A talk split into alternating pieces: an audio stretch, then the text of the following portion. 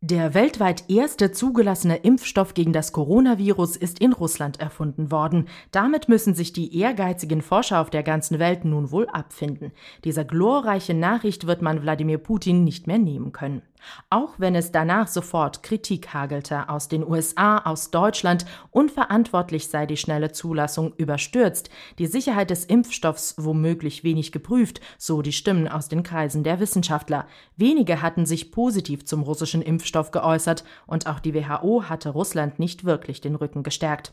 In Russland gab man sich von der Kritik nicht sonderlich überrascht, eher etwas gekränkt. Als Putins Versuchskaninchen habe man die Russen bezeichnet, das gehe gar nicht. Der Westen Westen, der gönne es Russland einfach nicht, wie immer.